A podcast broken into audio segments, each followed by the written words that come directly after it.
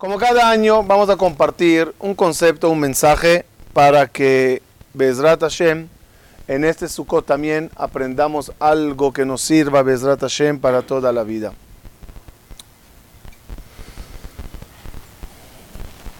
La bondad de Dios se manifiesta de muchas formas.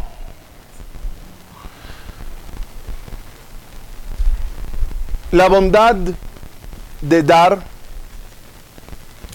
la bondad de perdonar. Y hoy aprenderemos otro tipo de bondad, que hablamos de eso varias veces, pero lo vamos a conectar bonito a Sukkot, que es la bondad de la capara. Pero paso a paso. La bondad del dar es cuando a Kadosh Baruchu nos portamos bien y nos da. Uno recibe salud, vida, familia, parnasá. Recibimos de Dios su mano abierta, firmando chequecitos a cada rato. Ahí te va Refuash Lema, ahí te va Parnasá va, ahí te va un hijo más, ahí te va un matrimonio, ahí te va cada uno con lo que necesita. Pero a veces nos portamos mal. Y el portar mal requiere de una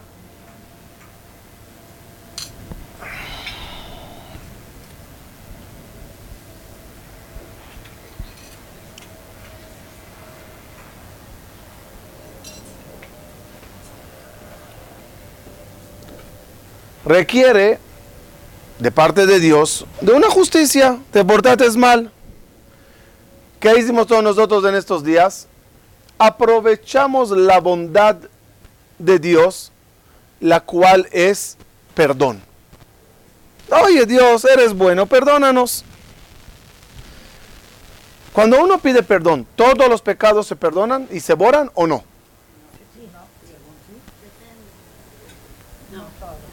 Normalmente después de Kippur, ¿quedamos todos así nuevecitos? ¿O hay pecados que la, la gravedad de ellas no son así de fácil para ser perdonadas? Explican nuestros sabios, y es el concepto que vamos a hablar de él, hay, hay mejila y hay Selijá y Capara. Para no enredarnos mucho, porque ya lo hablamos antes, tengo, gracias. Ya lo hablamos varias veces desde el tema, no voy a tocar el punto. ¿Qué es lija? ¿Qué, perdón, ¿qué es mejila? Mejila es cuando Dios bora completamente el pecado que uno hizo. Queda nulo. Eso se llama mejila. Pero ¿qué pasa con los pecados difíciles de ser perdonados. ¿Qué, pasa con ellos? ¿Cómo, o mejor dicho, qué plan tiene Dios para ayudarnos con los pecados difíciles? Aquí entra un concepto que se llama capara. Capara quiere decir que Dios reemplaza las cosas y en vez que pase a, pasa algo chiquito y ya Dios dice, te lo considero como. Ejemplo, muchas veces ocurre que a uno se le rompe algo material. Reacción normal, frase famosa en cada casa judía es capara. ¿Qué quiere decir capara? Dios reemplazó el castigo que había sobre uno y se fue en algo material de él. Es como decir, hacer algo parecido. Y Dios lo considera como castigado. Ejemplo. Dios dijo,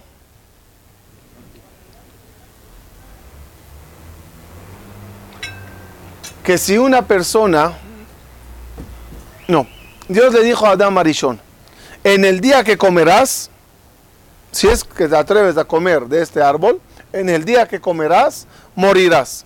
¿Comió o no comió? Comió, comió. ¿Murió? No. ¿Qué pasó? ¿Dónde está la palabra divina? Dios dijo, en el día que comerás morirás. Viene Dios y aplica un plan B, un plan de misericordia. Dije que en el día que comerás morirás, pero no dije cuál día. Si en tu día o en mi día. Y dijo David a Elim, mil años para nosotros es como un día para Dios. ¿Qué, hizo Dios? Le dijo a Damarishon, en el día que comerás, morirás. Pero sabes qué? Como me pediste perdón, voy a hacer un cambio. En vez que sea en tu día, va a ser en mi día. Y le dio larga vida. Sí, 930 años. Le dio mil y donó 70 a David. Eso es una forma cuando Dios empieza a reemplazar las cosas. Ejemplo, ¿cómo se dice dinero en el lenguaje de la Torah? Damim. Y damim en hebreo significa sangre. A veces Dios nos causa perder damim, dinero, en tal de no derramar sangre. Eso es lo que llamamos capara.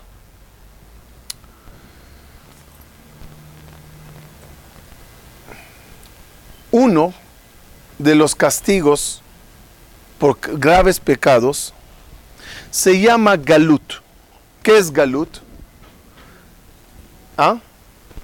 ¿Cómo sería galut? Eh, no, es, o sea, se usa como diáspora, pero el castigo de galut es ser errante. Salir de tu casa, tener que viajar demasiado, tener que mudarse. Es, es lo contrario a una estabilidad. Por ejemplo, cuando pecamos en la época del templo, ¿cuál era el castigo que Dios nos dio? Galut, exilio. Es una forma de mudar. Una persona puede vivir en México toda su vida y se la pasó de galut en galut. Había que mudarse y ahorita acá cambia y se en el local y hay que pasar a otro local y esta casa ya no sirve y hay que pasar a otra. No son cosas cómodas a veces. A veces hay galut de gusto. Me voy de una casa chiquita mayor. Pero hay galuyot que son, dicen Jajamim, ¿cuál es el motivo, uno de los motivos? Del azúcar es por si acaso en Kippur se nos decretó galut, ¿qué hacemos? Salimos de la casa al azúcar. ¿Qué dice Dios? Ya cumplites galut. Ya no hace falta es como decir, lo considero como. Ya estás afuera, ya está. No hace falta que tengas galuyot. Eso me pasó, eso lo aprendí una vez cuando fui a, unos, al hospital de Kaplan en Rehovot y estaba el lugar de estacionamiento estaba lleno, estacioné lejos, había un día de sol, llegué empapado a, a, la puerta del hospital. Entro y había un rabino allá me ve y ya yo ni le saludé, pegué un grito, no puede ser, me lo olvidé en el coche. Algo que tenía que traer porque fui a visitar a alguien. Fui al coche a regresar a traerlo. Camina otro kilómetro bajo el sol. Llegué, ya parecía yo... Baño turco. Baño turco. Entro y él todavía estaba esperando allá. Sabía que iba a regresar, estaba esperando allá. Entro y tiene así una cara media sonrisa, media así, como diciendo, las sufrites, ¿no? Me mira, le veo, me dice, no te olvides decir muchas gracias Dios. Hashem, gracias. Dije, ¿gracias de qué? ¿Que me hizo con cerebro con amnesia? ¿Que no me acuerdo que tenía que traer y tengo que sufrir, ir y venir y todo eso? Dice, no, escuche bien. Lo más probable me dice que en Rosh Hashanah te decretaron entrar dos veces al hospital este año. ¿Entré o no? Sí. Entré dos veces. ¿Cómo se llama eso? Capara. Hay decretos que Dios los reemplaza en. Y en vez que sean duros, son suaves o casi nulos, pero llevan el mismo título del castigo. Dos veces al hospital, entré dos veces. A visitar, me equivoqué, salí, entré y así hay muchas cosas en la vida que sirven como reemplazo de decretos malos.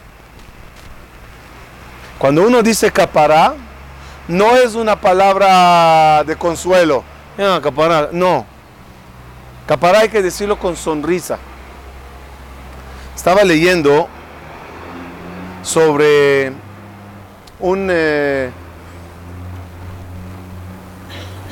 el Maril Diskin, un rabino muy grande, el Maril Diskin, que él en su en Yerushalayim, en el lugar donde vivía, había un señor que de repente se enfermó y estaba más allá que acá.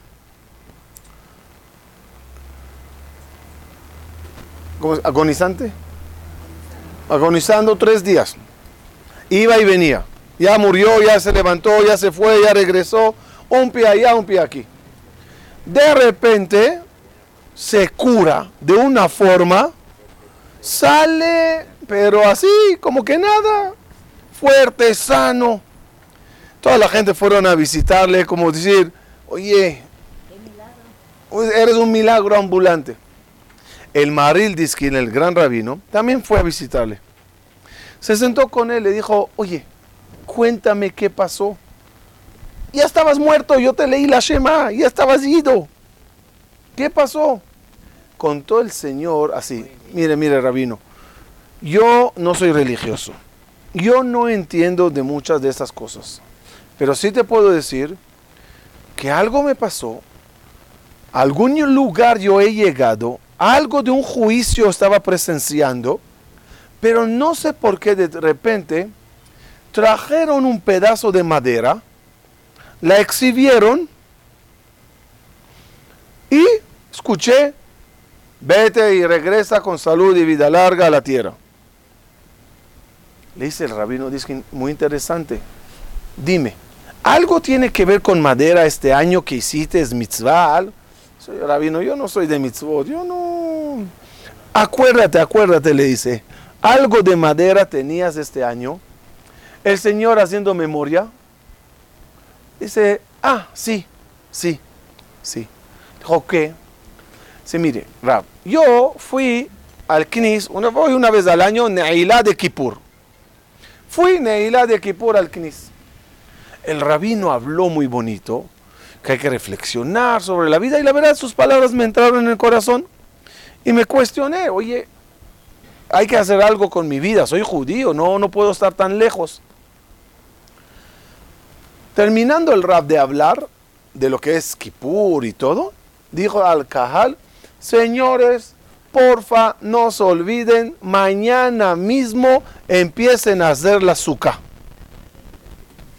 Yo salí, le dice, le dice, le dice al Cajal, Cajal, no se olviden hacer la azúcar mañana.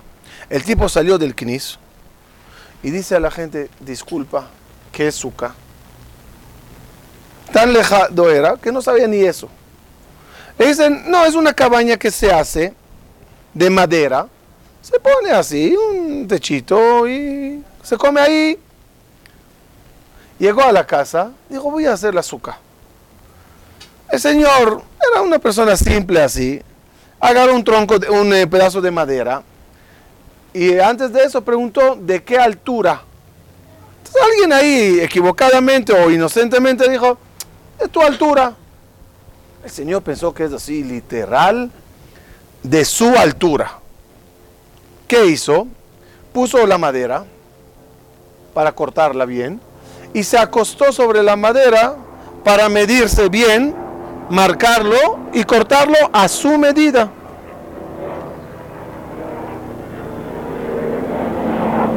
Pasaron unos burlones, le vieron al tipo midiéndose con la madera, veían que el tipo no entiende mucho de esas cosas, agarraron la madera, la levantaron y empezaron a llevarle en la aldea como al vaya, como le vaya, como al muerto. Yoshe, Beseter, Elión, citando lo que se reza cuando le cargan al fallecido. El Señor dijo, mira Dios, yo no te conocía, yo nada más quería conocerte un poquito. Si esto es lo que tú me haces, apenas estoy empezando, pues ¿qué te diré? Está bien. Si quieren burlarse, que se burlen. Terminaron y me dejaron y hice mi suca. Le dijo el Maril Diskin. Ahora entenderás lo que ocurrió cuando estabas más allá. Esa disque levaya, entierro, que te hicieron, es el que reemplazó, el que fue capará por un entierro verdadero que te, tenían que hacer. Es lo que se llama capará. Dios a veces nos reemplaza las cosas. Seguro que cuando él estaba allá, estaba a mejor medio molesto, enojado. Dios, ¿qué es esto? Porque lo que no sabemos es que cosas que nos pasan en la vida vienen a reemplazar cosas más graves. ¿Y qué hay que decirle siempre a Dios? Gracias. No entiendo por qué, no sé, pero gracias. Aprendamos una regla de vida. Dios es mucho más bondadoso de lo que uno cree. Es bondadoso cuando nos da y es bondadoso cuando no nos da. Y es bondadoso cuando nos da algo un poco incómodo. Nadie sabrá si no se salvó de algo peor. He conocido en mi vida gente que pasaron un proceso difícil. Y cuando ellos me preguntaban, oye, Rav, ¿por qué? Yo no sé, yo no, no, no. El wifi mío no capta la señal todavía de Dios, no sé. Pero te, pero hablando, me pasó muchas veces, hablando, siempre esa persona, un tiempito atrás, pasó por un episodio de casi muerte. Un accidente de casi muerte. Una operación de casi muerte. Y cuando le dices, oye, ¿y cómo te salvaste de esa? ¿Qué te dice? No, es un milagro. Que yo estoy vivo es un milagro. Ah, Quizás Dios te dijo, te dejo vivo, pero habrá que pasar por un bachecito. Todo lo que hace a Kadosh Baruchu siempre es por bien. Nosotros como humanos no entenderemos a Dios. Nos andaremos quejando y quejando y quejando de la vida. Pero una festividad como hoy, de Sukkot, el cual, como los dije, salimos a la para reemplazar un galut, es una festividad de alegría. Porque cuando una persona ve la vida de esa forma, se alegra más. Dijo muchas veces, dos voladores, insectos entraron a tu casa, una mosca y una mariposa. ¿Cuál es la diferencia entre la mosca y la mariposa?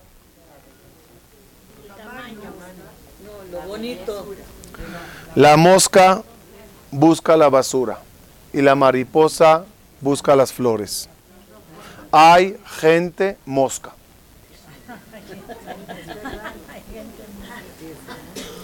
Hay gente mosca.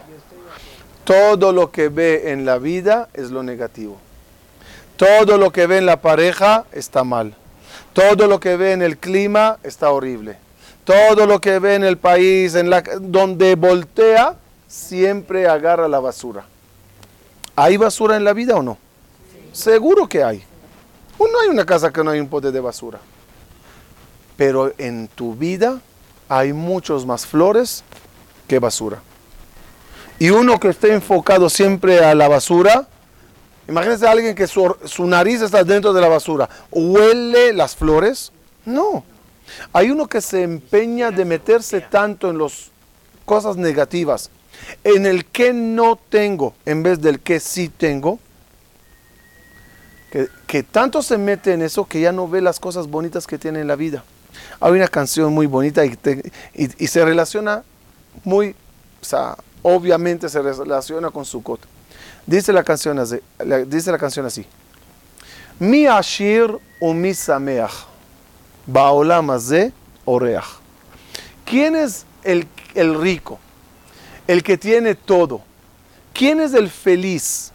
El que se siente en este mundo como invitado. La azúcar, a diferencia de la casa, alude a lo que es pasajero. Esto es pasajero. Y a le dije que es azúcar bonita antes de empezar. Pero hay aquí sofá, ¿no? Y, la mesa costosa del comedor la ponen aquí. Teles, camas, matrimoniales, eh, ¿qué más? Todo. ¿Hay aquí esto aquí? No. ¿Por qué? Con todo respeto, ¿sí? Desechable, esto, ¿por qué? Porque es temporal. Se invierte en una casa. Se embelleza una azúcar, pero se invierte en una casa. La vida de uno es igual. Tienes casa y tienes suka. Tu suka son los 120 años de vida aquí. Aunque sean largos y suena bonito, 120 no es más que una suka pasajera de montar y desmontar. Pero hay que saber que hay una casa. Y es muy importante que el mármol vaya a la casa, no a la suka. Es la lógica. Es decir, hay un mundo venidero y hay un mundo actual. Y cuando Dios decide hacer una capará a una persona, ¿a la persona le duele o no? Cuando Barminan uno pasa por un bache, ¿duele o no? ¿A Dios le duele o no? No sé. Pero porque Él piensa en otra cosa. Él, él piensa en tu casa y no en tu suca. Él piensa en el futuro del alma y no nada más en los cuerpos pasajeros. Y si quieren entenderle a Dios, chequen cómo ustedes se comportan con vuestros hijos. Un niño que por jugar en la computadora no hizo las tareas una, dos y tres veces. ¿Le quitarás el juego o no? ¿Sí? ¿Eres cruel para él o no? Sí. Para él, ¿qué es lo más importante en ese momento? El juego. Pero para ti, ¿qué es más importante? Sus estudios, su futuro. Muchas veces Dios nos quita jueguitos porque lo que Él quiere es la educación. Y con todos los aprendizajes que Dios nos da, fíjense bien en la vida y verán que no castiga premia y premia y da y da y da. Y cuando ya hay un castigo, lo reemplaza en algo suave. ¿Cuál es el motivo? Porque dos formas hay causar que tu hijo te quiera. ¿Cuáles son? Dos formas que tú tienes para que tus hijos te quieran. ¿Cuáles son? Una vez es dando y dando y dando y dando a pesar de lo que hacen. Y sigues dando. ¿Por qué sigues dando? Porque quieres que él recapacite y diga, ay, qué mamá buena, ay, qué papá bueno, qué familia, cómo me quieren, y recapacite. O a veces cuando ya no recapacita, ¿qué hacemos? Un poquito así de mano dura, una cara larga, para que, ¿y cuál es la intención de ella? Que, que recapacite. Siempre lo que hace Dios es para causar nuestra cercanía hacia Él. A veces nos aprovechamos de su bondad. Es bondadoso, empezamos la clase, pero nos aprovechamos de su bondad. Ah, nos portamos mal y Él nos da vida, salud, dinero, parnasá, familia. ¿Y qué hacemos? Seguimos mal, y seguimos mal, y seguimos mal. Y dice Jajamín, no, Dios es bueno, pero no tonto. Cuando te da es para que levantes los ojos y le dirás gracias. Ir cerrando la idea. ¿Cuándo nos pidieron, Jajamín, ser lo más alegre del año? ¿Cuál es la época, la fecha que debes de ser muy alegre? Sukkot. No entiendo. Si ustedes entienden, ayúdenme. Me pides salir de mi lujo a un azúcar. Me pides estar aquí y a veces llueve y a veces frío y a veces viento. Me pides estar con desechables y estar alegre. ¿Quieres que esté alegre? Déjame en mi lugar, en mi hogar, con mi comodidad, y ahí seré alegre. ¿Cómo puede ser uno alegre aquí? ¿Saben que hay gente que duerme en la azúcar? ¿Dormir en la azúcar fácil o difícil? Muy difícil. Normalmente, ¿cuál es la cama que se mete al azúcar? No, del, no la del, del cuarto. Un colchón en el piso, una cama que se abre cuatro patas y cuando duermes casi se te encierra encima y hace frío y es incómodo y mosquitos y de repente chispea y ¿cómo quieres que esté alegre?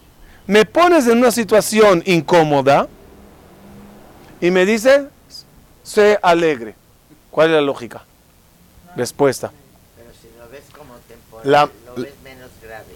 Muy bien. Las mariposas aprenden a estar alegre en cada situación incluso en Sukkah.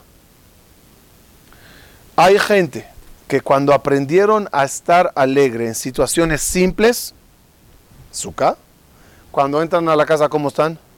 Mucho más alegre.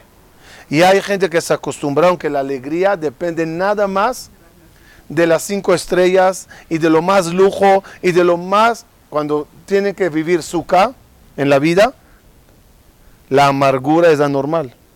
Eso no se llama alegre. Una persona que toda su vida viaja en, primera clase. Una vez no hay lugar y le tocó clase animal, eh, clase normal. ¿Cómo se siente? No, está horrible. Se acostumbró toda su vida a hoteles de cinco estrellas. No hay lugar y se fue a una de cuatro. ¿Cómo se siente? Horrible. Se acostumbró a restaurantes de los más costosos del mundo. Cuando le toca comer un falafel, no puede ser más. Hay gente que se acostumbraron que la felicidad depende de tanto materialismo que ya no sabe alegrarse con una cosa simple. Hay gente que se acostumbraron que belleza es monumentos enormes, edificios altísimos, tecnología, de tanto que se acostumbró que eso es belleza, ya no sabe disfrutar de la belleza de una flor. Ya no sabe ver el paisaje y decir. No sabe ver la nube y decir, qué bonito día. Si no es sol de playa, no es día. No es así. Todo es bello, todo es bonito. Hay que verlo nada más. Cuando uno tenga, ¿qué tiene que ver eso con lo que hablamos? Cuando uno tenga una visión sobre la vida y vea siempre las flores de ella, cuando voltee los ojos a ver la conducta de Dios, también verá las flores. Verá que hay capará, verá que hay selijá, verá que hay bondad. Ve la vida negativamente y también a Dios le verás de la misma forma. Y la sonrisa no va a salir, es difícil, es difícil. La cara larga ya se hace natural en la gente. Hasta tal extremo que cuando ves a alguien alegre en la calle, oye, ¿qué tienes? O sea, como, explícate. Estás mal, te tomates un tequila, te fumates algo, ¿qué tienes? Lamentablemente, hay, hay, un término que aprendí en hebreo que se llama nirgan. Nirgan. ¿Qué es nirgan? Es una persona que se queja de todo. ¿Quejumbroso dicen aquí? ¿Quejumbroso? Una persona nirgan es el que se queja de todo. Todo está mal. Ay, qué lástima que no estás así. Eh, entra a una boda y busca las fallas. Está, muy apretadito. mira qué bonita la decoración. No, ¿sabes qué? No me gustó el DJ o la música. Oye, la novia no encontró otro vestido. Y hay gente que siempre busca la crítica ya los dije, gente mosca. Ven lo problema, lo malo, lo fallado. ¿Cuántas veces fallamos en eso, incluso en la educación de los hijos? ¿Cuál es la nota máxima aquí? ¿20 o 10? 10. Si el hijo en vez de 10 sacó 50, 5. Tiene un examen, 5 taches y 5 palomitas. ¿Tu ojo dónde va? ¿A los taches o a las palomitas? ¿A dónde va? Se los pongo más difícil. Sacó, sacó nueve. Agarras la hoja y ¿qué buscas? A ver en qué fallates. Nueve cosas hice bien. ¿Por qué me buscas la falla? ¿En qué está mal? Aquí no es muy común, creo, no, no sé, que el esposo va a hacer las compras en el súper. No sé. Pero imagínense que el, el hombre fue al súper a comprar. De toda la lista que su esposa le hizo. Faltó una cosa. Reacción normal, ¿cuál puede ser? Oye, ¿y dónde? Epa. Al revés. La mujer preparó un manjar de ensaladas para Shabbat o para Hag. El Señor se sienta. Oye, ¿y la ensalada de...? Oye, está bien, no la hice. Pero mira lo que sí hice. ¿Cuántas veces el ojo va a lo fallado, a lo equivocado, a lo que no es como uno quisiera? ¿Qué causa esa visión de mosca? Cara larga, tristeza, angustia. Miren a la gente que a la gente que se quejan, siempre son gente amargadas. Miren a la gente que siempre saben ver el lado positivo de la vida. Azúcar, no importa, no es mi casa, pero es su casa. Y la azúcar está bonita y aprende a sonreír en su azúcar cuando su vida es una azúcar. No es lo ideal, es, está disfrutándolo cuando le toque una, cuando le toque first, class, feliz. Le tocará cinco estrellas, de la emoción no va a dormir. No hay como siempre aprender a disfrutar de lo simple. Agárrate una flor un ejercicio que los doy para cerrar. Agarra una flor, observenla bien y sonríe. Qué bonita flor. Y empiezan a detallar por qué es bonita. Dime por qué es bonita. No sé, mira su color, mira su forma, huele su aroma, mira su estructura. La rosa, ¿sí? Tiene... ¿Tiene o no? ¿Quieres ver la rosa? ¡Y mira cuánto espina! Mira la de arriba, mira su belleza, huélela, ignora las espinas. La vida de uno normal es una rosa. ¿Hay espinas? Todos, hay, todos tenemos espinas. Hay rosa. Que sepan que una persona decide qué clase de vida tener. Y Dios le ayuda a tenerla. Un amargado que quiere vivir amargado y quiere ver espinas, espinas, Dios, Barminán, le llenará de espinas. ¿Eso es lo que buscas? Ahí te va. Yo te di una vida maravillosa, unas rosas maravillosas. La gente te pregunta, ¿cómo estás? No, ya sabes las espinas de la vida. ¿Qué dice Dios? ¿Cómo? Yo te lleno de rosas y eso es lo que tú dices. Ahorita te voy a enseñar lo que son espinas. Si es lo que tú ves y es lo que quieres ver, yo te daré motivos para verla. ¿Qué pasa uno al revés? Uno que tiene espinas y tiene rosa. Y alguien le pregunta, ¿cómo estás? Baruch Hashem, todo bien. Gracias a Dios. Dice Hashem, ¿cómo? ¿Cómo dices gracias si tienes espinas? Gracias Dios. Si tú decides que haya espinas, tú sabrás, tú a mí me amas. Yo estoy bien. Yo veo la flor y no las espinas. ¿Saben qué hace Dios en ese momento? Lo que hace el de la tienda de las flores, ¿qué hace a la, la rosa? La va quitando las espinas. Di que las cosas están bien y, estar, y serán bien. Dice el rey David, abre tu boca y yo la llenaré. Ábrela, ábrela de mal, lo llenaré de mal. ábrelo de bien, yo la llenaré de bien. Tampoco no exagera tanto. ¡Ah, increíble qué vida por el Ainara! así. En Baruch Hashem, todo está bien.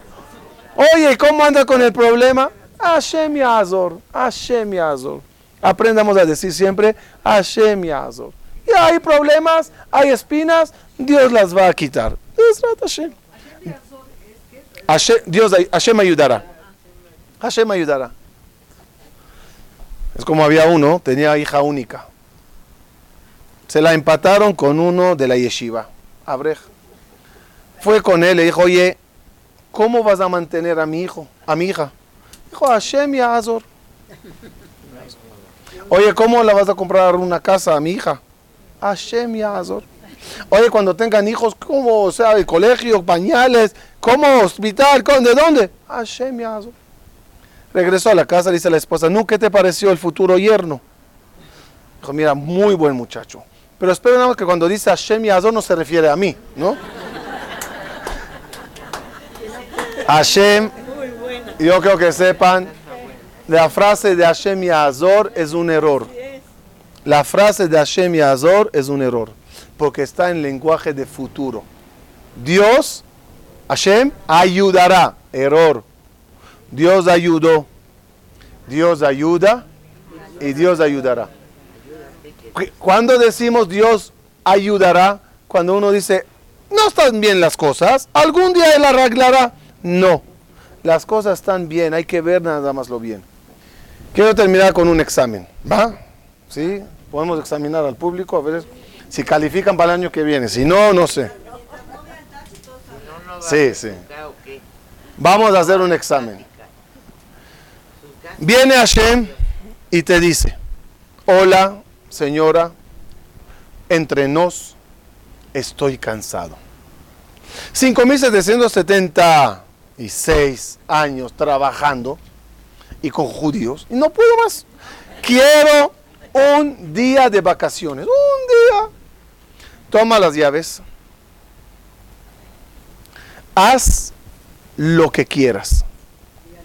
Arregla en el mundo lo que te parezca. Mi pregunta hacia ustedes es, díganme una cosa, la más urgente que ustedes aprovecharían para arreglar. De todo lo que hay en el mundo, ¿qué sería lo más rápido o lo más urgente que ustedes arreglarían?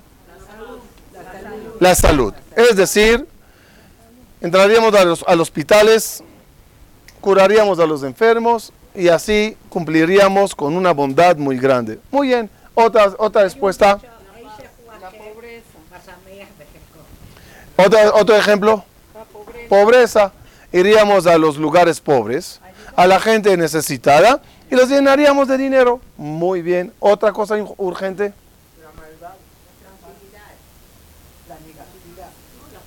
La paz entre pero pongan cosas que dependen de Dios y no cosas que dependen de la gente. Si uno está tranquilo o no, es, depende de su value. Pero las cosas que dependen de Dios, ¿qué urgencia hay? ¿No? Apúrense porque ya Dios se regresará. Mashiach. Ya mandaría al Mashiach. ¿Estamos bien? Ok.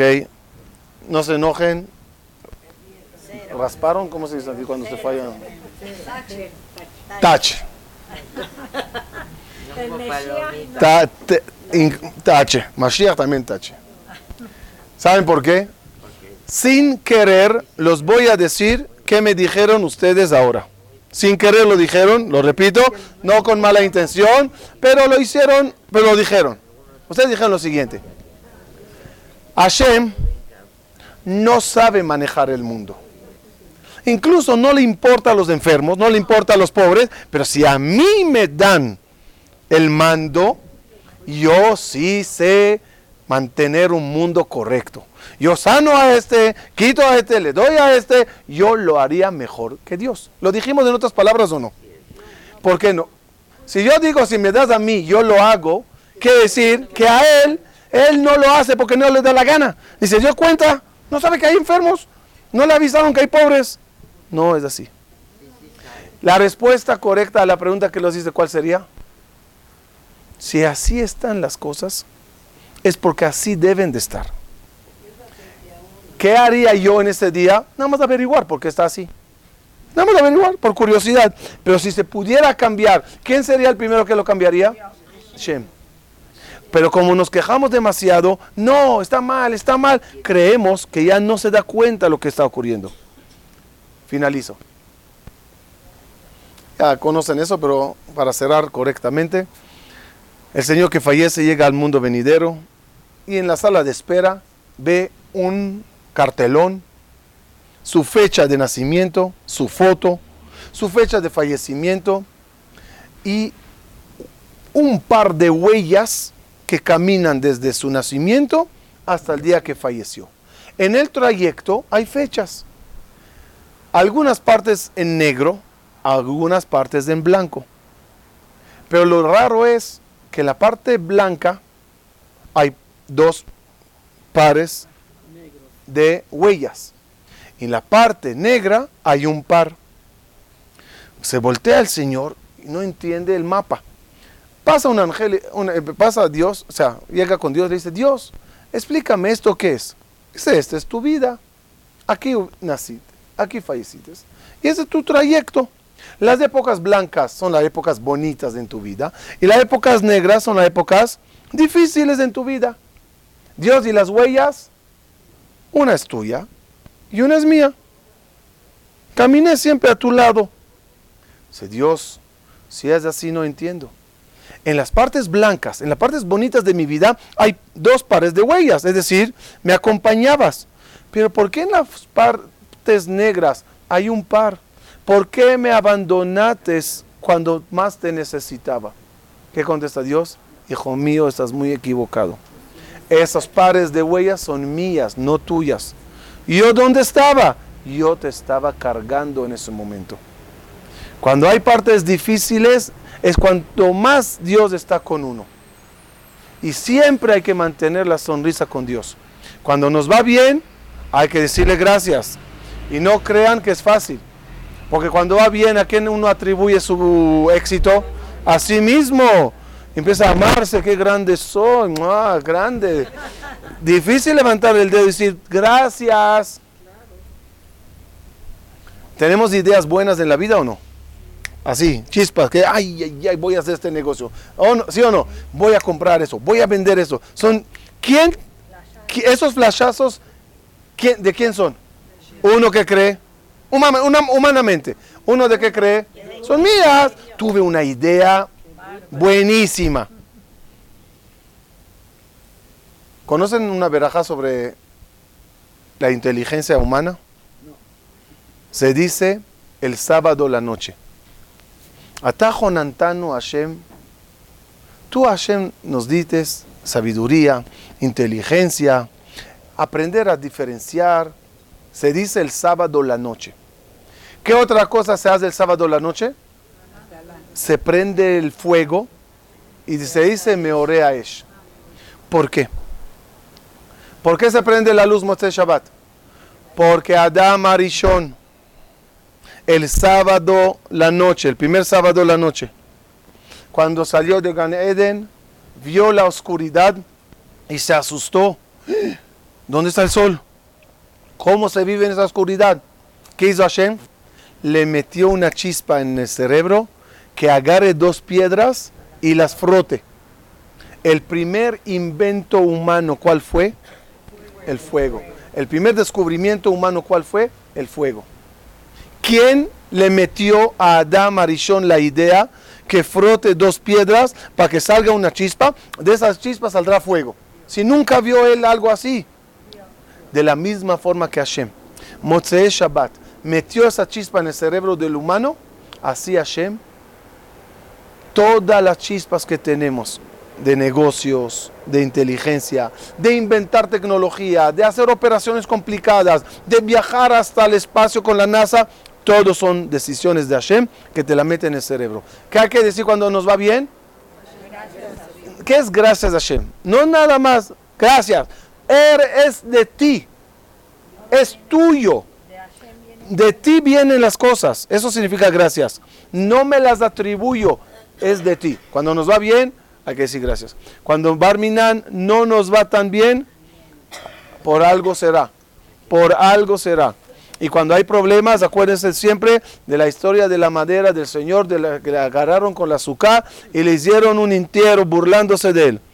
¿La sufrió o no? Sí. ¿Fue incómodo o no? Sí. ¿Pero de qué se salvó? De algo mucho más grave. Todo lo que hace Hashem es oslija, o capara, o shefa, o abundancia. De Hashem sale nada más cosas buenas.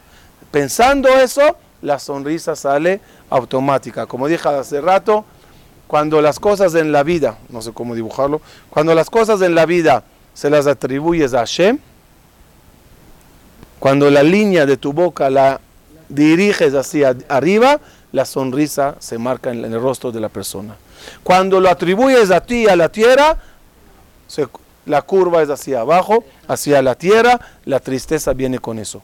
Vamos todo a dirigirlo a Dios. Todo es de ti y para ti y ojalá que esta vida que tengamos, que se alargue hasta los 120 años, Sukkah que nos tocó vivir, que sea una Sukkah hermosa, una Sukkah bonita. Cuando nos toque después de 120 años pasar a la casa, pasar a la sala, caminaremos con la cabeza erguida.